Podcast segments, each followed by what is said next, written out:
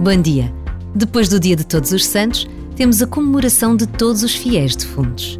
E assim como sublinhamos Todos os Santos, também hoje devemos celebrar o dia de todos os fiéis defuntos.